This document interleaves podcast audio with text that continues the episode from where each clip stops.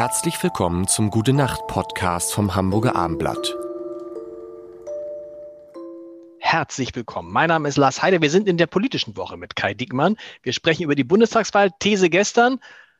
Nicht nur Angela Merkel ist zu lange an der Macht gewesen, sondern im Zweifel auch die CDU. Und es wird daher kommt vielleicht dieser Wunsch bei vielen nach einem Wechsel. Nicht, weil die CDU, CSU das vielleicht schlecht gemacht hat, sondern einfach, weil man eben aufpassen muss, dass es nicht alles routiniert wird, dass es nicht alles, dass man nicht aus voraus allem Gehorsam Dinge macht. Hat es deshalb Armin Laschet so schwer bei diesem Wahlkampf? Wir Menschen interessieren uns für nicht so sehr wie für andere Menschen.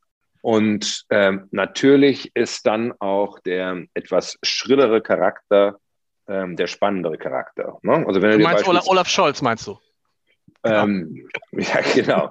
ähm, also, ähm, guck dir mal an, wie eine Jury bei RTL besetzt wird, ne? die auf Einschaltquote gehen, die immer äh, in dem Einschaltquotenpodest oben sein müssen.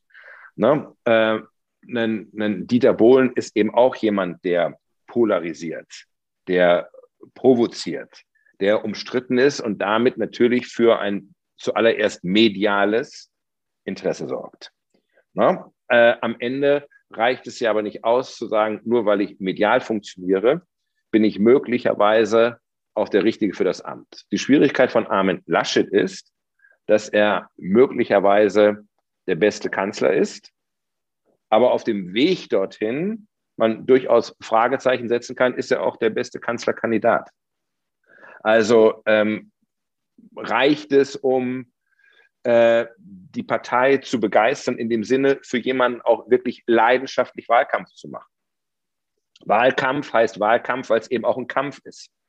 Und kämpfen muss ich mit Überzeugung, mit Leidenschaft, äh, mit Emotionen. Und da hat er jetzt in der Tat noch ein Stück Arbeit vor sich, äh, davon äh, nicht nur die Parteigremien zu überzeugen, dass er der bessere Kanzler ist, im Zweifelsfall. Das ist ihm gelungen. Aber er muss jetzt auch noch dafür sorgen, ähm, dass eine Mehrheit ihm das abnimmt und auch bereit ist, auch eine Mehrheit in der Partei für ihn an dieser Stelle den Kampf zu ziehen. Du kennst ja uns, uns Medien. Ne? Auch wir interessieren uns natürlich zuallererst für diejenigen, die etwas lauter sind, etwas schriller, die polarisieren, die provozieren. Die neuer sind im Zweifel, ne? Aber so wie mit einem. Die neuer sind. Bei genau. Annalena Baerbock, da ist natürlich die Geschichte, aber da, da muss man Annalena Baerbock auch vor den Medien in Anführungsstrichen warnen.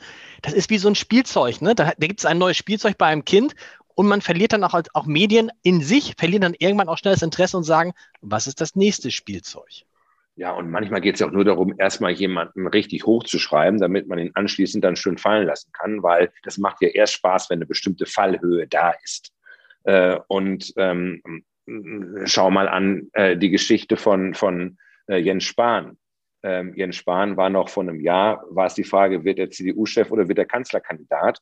Und wie schnell sich dann ähm, politische äh, äh, Zuneigung eben auch ändern kann. Und wie, ne, wie eben doch aus Bewunderung äh, dann Kritik und Abneigung wird. Also ähm, das ist ein, ein, ein, Spiel. Ich finde, dass äh, äh, die Grünen das bisher wirklich großartig beherrschen.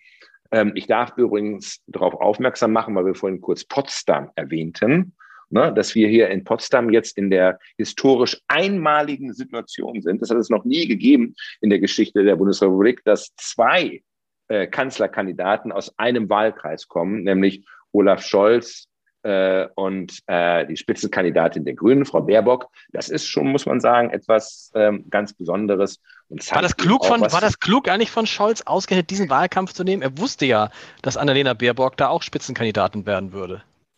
Oder ja, nun, äh, ähm, er ist nun mal hier heimisch. Er lebt, ja. in, äh, er lebt inzwischen in Potsdam. Er hätte auch in äh, Hamburg natürlich sich bewerben können. Also, ja. Ja, also ähm, es, auch die Nähe zur, zur äh, Bundeshauptstadt spielt, glaube ich, hier eine bestimmte Rolle für die Organisation ne, eines Lebens. Ne? Und er ist ja nicht allein. Er hat eine Frau, die ist beruflich tätig. Die ist hier beruflich tätig.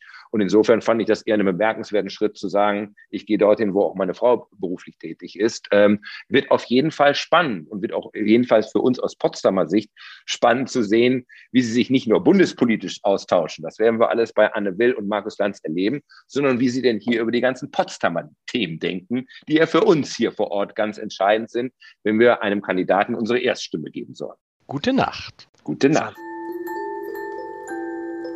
Weitere Podcasts vom Hamburger Abendblatt finden Sie auf abendblatt.de slash podcast.